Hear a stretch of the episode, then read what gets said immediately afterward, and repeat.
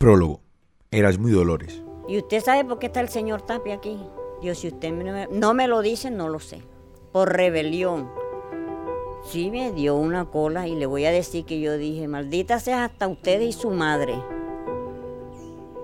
Porque de rebelión mi marido no tiene nada.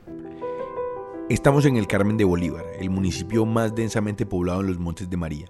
Y la persona que está hablando en estos momentos se llama Dolores, Dolores Torres. Estamos en el patio de su casa, sentados en mecedoras cómodas intentando luchar contra la temperatura. Si ustedes son hombres que tienen dos huevos bien puestos, métanse las manos abajo y se van para la montaña. No si en la montaña y guerrilla, hijo de puta, y ustedes no andan buscando en los guerrillas. Ah, el Mario mío no es guerrillero. Y cuando Dolores habla, se puede sentir que todavía tiene mucha rabia. 16 años después, su voz se enfurece y sube de tono cuando relata la ocasión en que a su marido lo acusaron falsamente de ser guerrillero y lo encarcelaron. Dio la guerrilla, me quitó mi hijo, mi hijo de 16 añitos. Y ahora resulta que Mario mío es colaborador de la guerrilla. ¿Ah? Y lo que le pasó a la familia de Dolores no fue un hecho aislado.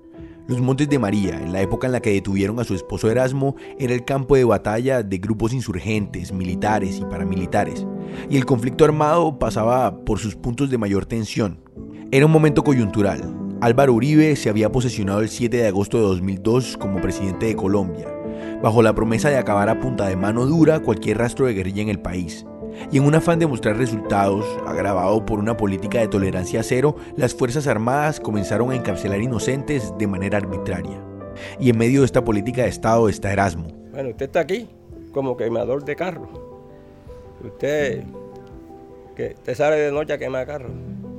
Usted tiene unos tatuajes en el brazo. Tiene, digo, bueno, si quiere me quito la camisa. Yo no soy hombre de tatuajes, porque yo todo el tiempo soy un tipo trabajador. Y no bastó con que lo sacaran de su casa en la madrugada, no bastó con que lo encerraran en una cárcel en una ciudad a varias horas de su familia, no bastó la lucha burocrática que puede llegar a ser el sistema judicial en Colombia, no. El nombre de Erasmo apareció en periódicos y reportes radiales como si fuese miembro de la guerrilla, y las amargas consecuencias de este señalamiento falso todavía se pueden sentir incluso hoy, casi 16 años después.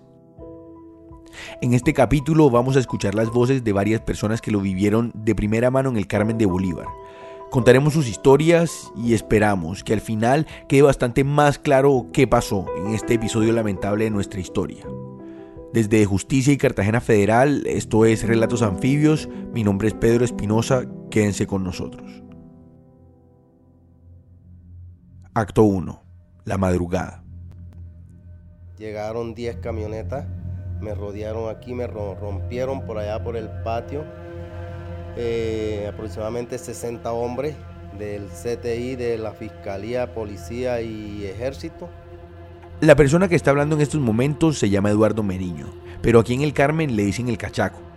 El cachaco Meriño tiene 66 años, cuando lo detuvieron tenía 50. Su piel es entre morena y rojiza por las largas jornadas en el campo, bajo el resplandor sempiterno de los montes de María, y su pelo rizado se resiste a blanquearse por el paso del tiempo. Estamos en la sala de su casa, sentados en las sillas de su comedor, conversando un poco antes de salir a recorrer el pueblo con él.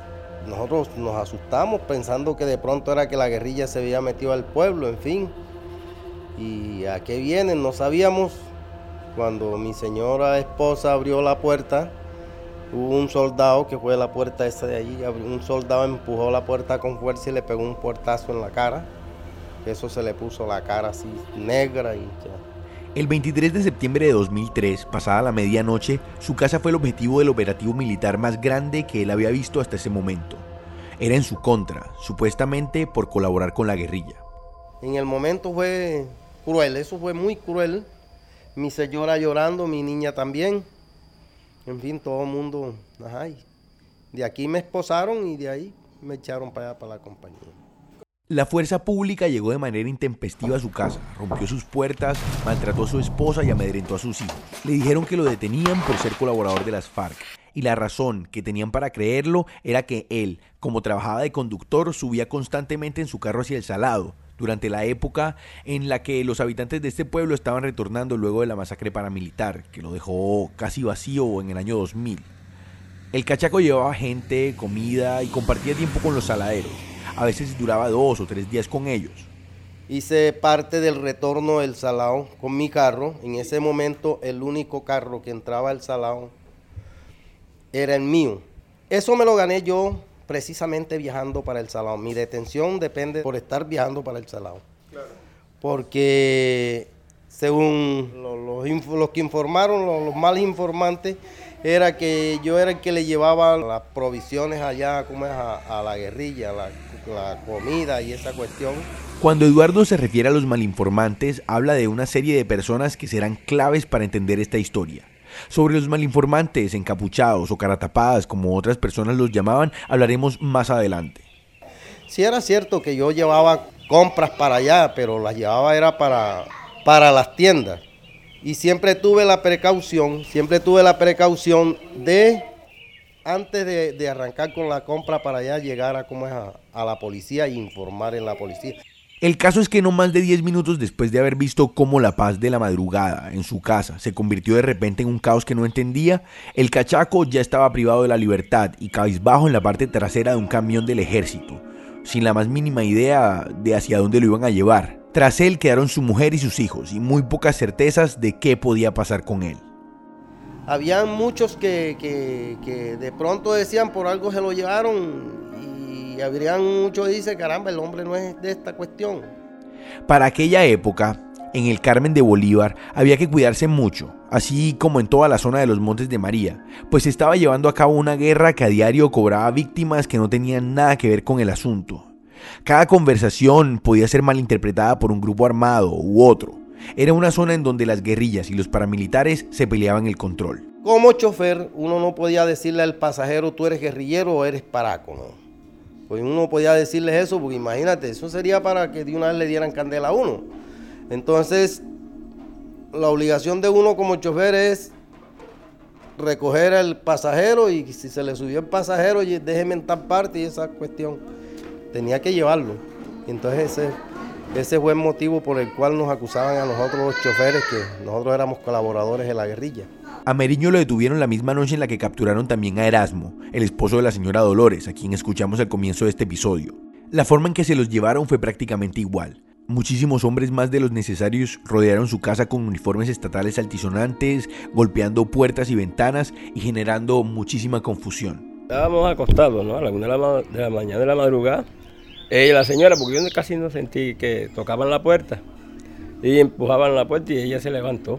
Dije, ay, ¿por qué empujan la puerta? Ay, ¿por qué demora para, para abrir? Y yo salí y estaba llena de soldados y de policías. Entonces me dijo, ¿por qué demora tanto en abrir la puerta? Yo, porque yo no espero de que venga a abrir la puerta y me vayan a matar, porque como está esto ahora, yo ahora mismo no puedo correr a abrir una puerta a quien no conozco abra la puerta. Digo, aguántese un momento, porque en ningún momento yo sentí miedo, porque miedo no lo sentí. Tenía rabia, sí.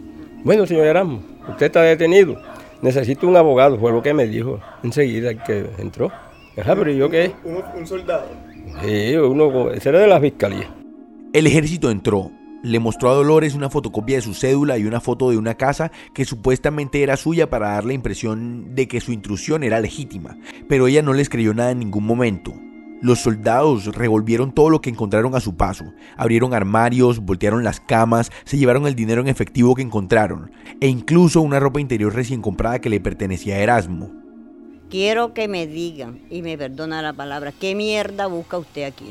¿Qué es lo que ustedes buscan que se les perdió? Se montaron hasta en el techo de mi casa.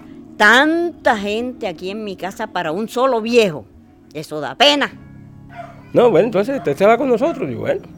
Cuando yo salí allá afuera, el camioncito lo dejaron aquí arribito. Yo allá afuera, yo le he dicho estas palabras. Digo, bueno, si me van a matar, mátenme enseguida. Yo le dije, si se lo llevan a él, me llevan a mí. Usted no puede ir porque ahí va mucho macho. No me importa que vaya mucho macho pero yo me voy con él. Lo que es con él es conmigo. Bueno, lo único que le digo es que busque un abogado para el señor Erasmo. Bueno, yo me quedé callada. Cuando ya lo sacaron y se lo llevaron, quedó un silencio total. Esto por aquí, la gente, nada más que estaba medio asomada por las endijitas, por las ventanas. Se llevaron al señor Erasmo, se llevaron al señor Erasmo. ¿Qué pasó? ¿Qué pasó? Por ahí como a las 5 de la mañana ya la gente comenzó a llegar aquí a la casa. Dolores, ¿qué pasó? Dios, eso sí quiero saber yo, ¿qué pasó? A él y al cachaco, junto a muchos otros habitantes del Carmen de Bolívar, se los llevaron sin ninguna prueba más allá de la afirmación de un testigo anónimo. Esa madrugada se llevaron a varios hombres en camiones para la tabacalera del pueblo. Al día siguiente, un batallón en Malagana, un corregimiento de Maates y luego a Cartagena, a la cárcel de San Sebastián de Ternera, un lugar en donde el hacinamiento cobra otra dimensión agravado por el calor y la mala comida. Allí, tirados en la tabacalera, sin saber si iban a vivir siquiera, no se alcanzaban a imaginar lo que sería una serie de noches en medio de la precariedad de la cárcel. Pues al final no habían cometido ningún delito, estaban ahí sin una razón lógica que explicara su situación. A simple vista no había ninguna. Algo que tenían en común Eduardo Meriño y Erasmo Tapia era que ambos vivían una vida tranquila dentro de sus posibilidades en este pueblo. El cachaco manejaba su carro, el señor Erasmo administraba cuestiones cotidianas en fincas y ambos se dedicaban a la agricultura. Sin embargo, ambos fueron víctimas inocentes en medio de esta guerra que les tocó. Poco a poco, en medio del sistema carcelario y el sistema penal del país, se fueron enterando, sin entender muchas cosas de lo que estaba pasando. El gobierno comenzó a implementar una política de informantes entre los habitantes del pueblo. Cualquier persona que aportara información que pudiera llevar a debilitar a la guerrilla, que llevara alguna captura de al menos un colaborador, recibiría dinero a cambio sin aportar ninguna prueba. Y esto, en un pueblo azotado por la pobreza, fue lo que básicamente convirtió el denunciar a tus vecinos en una pequeña mina de oro. Bastaba un rumor mal escuchado, una mirada rara o un desencuentro cualquiera para que un, entre comillas, encapuchado te acusara con las autoridades de ser parte de algún grupo guerrillero y ganara una recompensa por ello. Y así le pasó a ellos dos. Dijeron que Meriño transportaba suministros para la guerrilla en sus viajes hacia el Salado, y dijeron que el señor Erasmo se dedicaba a parar carros para quemarlos. Solo fue necesario un señalamiento ligero, una mentira, para que el Estado mismo procediera en contra de sus propios ciudadanos, ciudadanos inocentes, en un despliegue de operaciones nunca antes vistas en este pueblo, mientras lo peor de la guerra seguía su curso penoso y sangriento.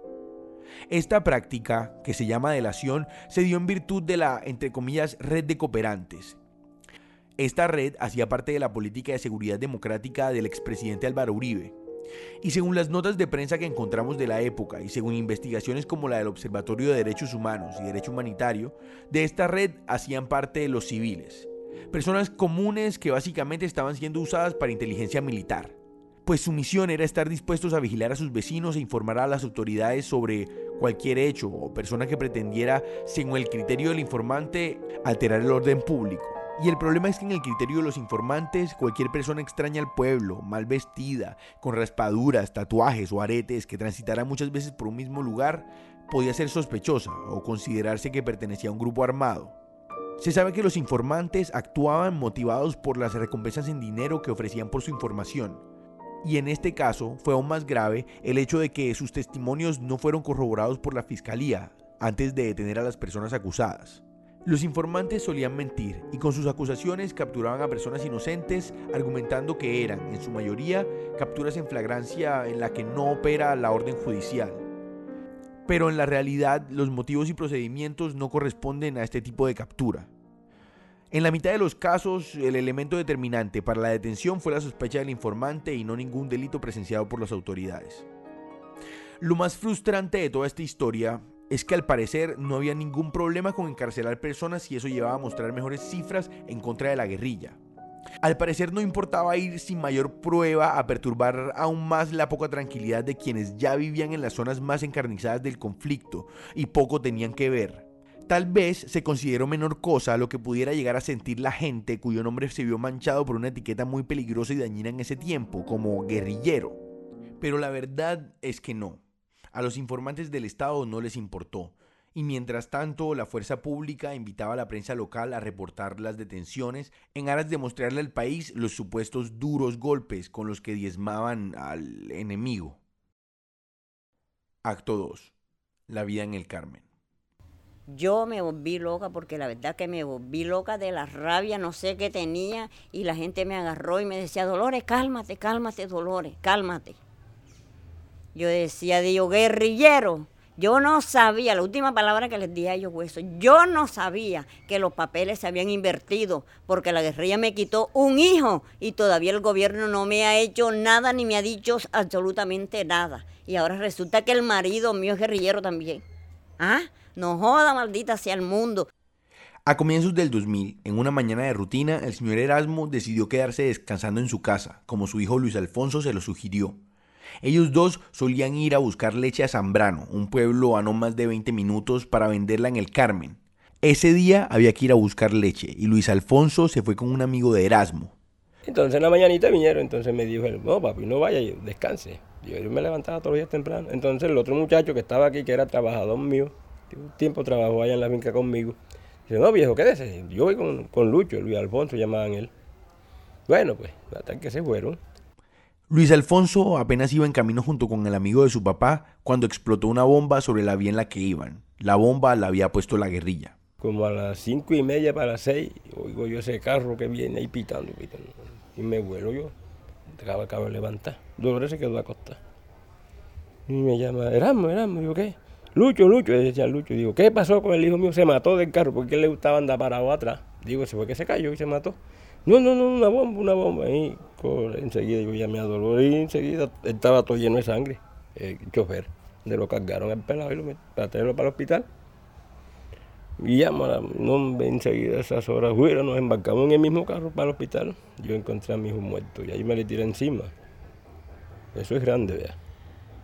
O sea que el hijo mío murió, él tenía los ojos abiertos, yo llegué, le cerré los ojos, en el momento me aguanté hasta donde pude aguantar. Ya después cuando así me di cuenta, yo lo registré todo, todo, todo lo que, que tenía.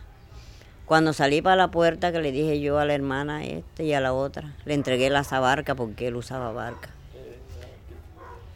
Mami, mami, Lucho, yo le dije, está muerto. Pero así yo le dije, está muerto. Váyanse para la casa, váyanse. Ese mismo día por la tarde, tres hombres de botas llegaron a esta misma casa en la que estamos ahora y se ofrecieron a pagar por el funeral de Luis Alfonso. Cuando llegaron, Erasmo estaba inconsciente. Los hombres eran guerrilleros. Llegaron tres tipos con botas largas. Me dijeron, usted es la, la mamá del, del joven. Yo no le contesté ni sí, ni no, ni nada. El portero le dijo, ¿por qué? ¿Qué se le ofrece? No, porque yo voy a hablar con ella para pagar la funeraria. Él le dijo, no vas a pagar una funeraria, porque aquí no se ha muerto un cerdo. Tú lo que debes de hacer es pedir una disculpa. Ella es la mamá y el papá está allá adentro. La señora Dolores los vio con sus propios ojos. No sabe si fueron ellos los que pusieron la bomba, pero de alguna manera eran responsables. Y lo peor del caso es que no había nada que hacer. Entraron, vieron el cuerpo y salieron. En medio del conflicto no existía algo como la justicia. Dolores contó lo que vio en la fiscalía y no pasó mucho más. En plena guerra, otra explosión, otro muerto, una vida menos y otra familia herida para siempre. Mientras Dolores nos cuenta esto, el señor Erasmo mira hacia la tierra café del patio. Se nota que no le resulta placentero revivir estos momentos. ¿Cómo iba a colaborar con la guerrilla después de este episodio? Eso mismo se preguntaba él cuando estaba en la cárcel. ¿Cómo era posible que lo acusaran de quemar carros en la alta montaña como si fuese un miliciano y no un señor de 60 años, muy flaco y con dolores de espalda? No entendía, pero el caso es que estaba tras las rejas. Acto 3. La cárcel. A Erasmo y al cachaco Meriño los asignaron al patio 1 de la cárcel de Ternera, en Cartagena. Los pusieron en celdas separadas y lo único que podían hacer era esperar. Cuando iban a salir libres, eh, por lo que Meriño o el señor Erasmo sabían, podían durar ahí el resto de su vida. Sin embargo, todo era tan absurdo que parecía imposible que los condenaran por un delito que en verdad no cometieron. Ya, nos echaron en, un salón grandísimo y ahí vimos un poco a todos los que nos llevaron juntos. Menos mal que quedemos todo el lote juntos, conocidos más o menos. Entonces, ah, ya nosotros ya nos asentamos y hablábamos unos con otros. Yo decía, bueno, la verdad es que yo no he hecho nada, ni le debo nada a ninguno. Aquí, lo que Dios quiera. No, nosotros lo que decíamos que se traigan todo el pueblo, así más rápido salimos. Nosotros sí nos dejaron acá juntos. Estaba el cachaquito amarillo y el cachaquito amarillo. Ay, que tú también éramos. Pues lo que yo le dije, digo, ay, que tú también. Y esta cacha, ya verás, fíjate tú para que veas cómo es la vaina. Y yo, caramba, hermano, cómo es la injusticia. La primera noche allá no duerme, que me diga que duerme es loco, es embustero. Eso no duerme uno, la primera noche no duerme uno. porque uno no sabe que cuánto tiempo irá a estar ahí y porque en ese momento el delito más grande, es decir, que ni siquiera matar era un delito como era el delito de ser guerrillero en ese momento. Cada uno de ellos contactó un abogado como pudo. El cachaco habló con un amigo suyo que trabajaba en la Defensoría del Pueblo de Bolívar, y a Erasmo lo ayudó un abogado recomendado por el hermano de su esposa. En ambos casos les dijeron que todo iba a pasar, que no había fundamento para que los hubiesen llevado y que deberían quedar libres muy pronto. Y lo interesante es que así fue. A los 26 días los liberaron a ambos. A los abogados les dijeron que todo fue un malentendido. A ellos les dijeron que podían irse a su casa, que no había pasado nada. Pero sí había pasado. El daño estaba hecho. Yo salí de allá de todos modos en esos días. Yo pasaba aquí en la casa ya como decepcionado. Hay tantas cosas que pasan. Ella también, bueno, ya ella salí y yo me quedaba. Después yo, las primeras noches yo no me sentaba. Yo las primeras noches, las primeras noches yo no me sentaba en la puerta, me quedaba acá en la sala. Porque costumbre mío salirme para allá para la terraza y me asiento allá. Esas noches no me asentaba porque decían, Ah, cuando yo vine, como a los que venían por ahí, me decían, Erasmo, ¿y por qué tú no te vas mejor? Que no sé qué. ¿Y por qué me voy ahí si yo no he hecho nada? Yo no le debo nada a ninguno. Yo no me voy. Si me van a matar, que me maten aquí en la puerta de la casa, decía yo. Cuando yo llego, lo que encuentro aquí es eh, miradas raras, miradas extrañas, porque todo el mundo lo mira a uno raro. No se podía sentar en la puerta porque, ah, de pronto, en, eso, en ese tiempecito. Y entonces en el día pasaba uno intranquilo, ¿para dónde cogía yo? No salía, porque si salía para allá, lejos, digo, de, cuando ese tiempo uno no podía salir porque se lo encontraban por ahí enseguida, se perdía, se lo llevaban y no aparecía. Y ahí los traumas fueron los traumas que le llegaron a uno, que ya no hay mucha gente que le perdieron la confianza a uno. Eh, los que le prestaban plata a uno ya no le prestaban porque no sabían si de pronto se lo iban a volver a llevar. Bueno, a mí me prestaban plata para sembrar cultivos de maíz. Yo sembraba hasta 35 hectáreas de maíz. Pero después que salí ya nadie me quiso prestar plata. Porque ya había el temor de que de pronto me podían matar o me podían llevar de nuevo. Humillación, miedo de salir a la terraza de tu propia casa, desconfianza, los nombres de estas personas pasaron de estar en una lista del ejército de manera arbitraria a estar en boca de la gente, a ser objeto de duda. ¿Será que sí es guerrillero? ¿Será que lo van a matar? Las personas del pueblo en verdad se lo preguntaban. Y al fin y al cabo, sus nombres habían salido en el periódico, en la radio. Había fotos con sus caras esposados y en fila en época de guerra frontal contra las FARC. En verdad, ¿por qué? Bueno, la verdad es que yo no sé. Porque no puedo decir, son cosas de la vida, no sé si sería como disponían a uno, no, ¿entiende? Como disponerle a usted con cualquier cosa. Así le pasa a uno. Así pasó conmigo, uno que me indispuso, que me sacaron de aquí. Hay gente que le cogen y de otro y también, como ese tiempo, y que enseñalaba el uno enseguida, ese se lo llevaba. Si la persona tenía, por lo menos usted salía de pelea con otra persona, una discusión, entonces aquella persona disponía usted para que, o yo, así pasaría, no sé. Pocas cosas no se corrompieron producto del conflicto en las zonas más afectadas por la guerra. Las circunstancias llevaron a la gente a señalar a nosotros por plata, por rabia, por orgullo, por venganza, por lo que sea. Las consecuencias todavía resienten hoy a quienes lo vivieron, pero la vida ha seguido las cosas se han aclarado un poco y queremos que se sepa qué pasó en realidad. Me siento tranquilo ya. Ahora con ustedes más ligero porque ya uno va, la charlan con uno y le preguntan a uno y uno se va desahogando. Entonces, pues eso le sirve a uno también. Y ahora más ligero con el libro sé que se va a hacer, me siento más tranquilo. Que salga para que todo el mundo sepa. Sí, me siento tranquila. ¿Por qué? Porque la verdad que ya estoy metida en muchas cosas y ya me principalmente con ellos ya me he desahogado, dije todo, porque uno a veces guardando tantas cosas también está como que atorado y ya uno diciéndole ya uno descansa. Acto 4. ¿Y ahora qué?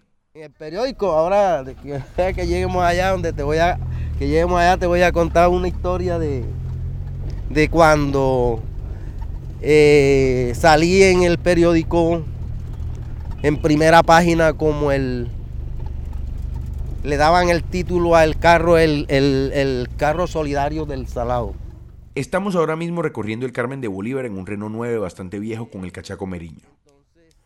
Él no va manejando, pero si de algo se enorgullece es de su experiencia como conductor.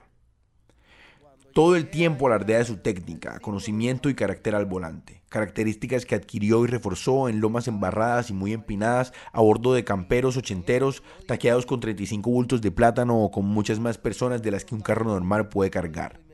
dele atrás, dele atrás y se impulsa, porque es que esto hay que cogerlo con impulso. Me cogen arriba. Yo como chofer le digo, Unos meses antes de su detención, en el periódico El Tiempo publicaron un artículo sobre la labor que estaba realizando Eduardo en el retorno al Salado. Habían pasado tres años desde la masacre y cada vez más gente había decidido volver. El carro de Meriño, un campero de los 80, fue el primero en entrar y él mismo se encargó de conseguir otros 10 carros en el Carmen dispuestos a ayudar a la gente a retornar. Eso fue antes de la detención. Eh, salí como haciendo el papel de héroe. Y después salí haciendo el papel de guerrillero. En el mismo periódico. En el mismo periódico, periódico como a los dos meses. Entre los años 2000 y 2004, diferentes medios de comunicación nacionales y locales registraron en múltiples oportunidades las detenciones que venían ocurriendo en toda Colombia. Muchas de ellas detenciones arbitrarias. De manera repetitiva, la prensa se refirió a estos procedimientos con titulares que destacaban los resultados de las operaciones lideradas por la fuerza pública y en su mayoría informaban sobre la caída de presuntos guerrilleros. Aunque algunas de las piezas informativas trataban de ser cautas y evitar señalamientos que comprometieran la presunción de inocencia de las personas capturadas, fue recurrente ver titulares en que directamente se aludía a la captura de guerrilleros, milicianos o terroristas. Incluso en aquellas noticias cuyos titulares evitaban estos señalamientos acudiendo a vocablos que sugerían duda, tales como presunto guerrillero o presuntos milicianos, y muchas veces el contenido mismo de la noticia parecía controvertir y desvirtuar la presunción de inocencia.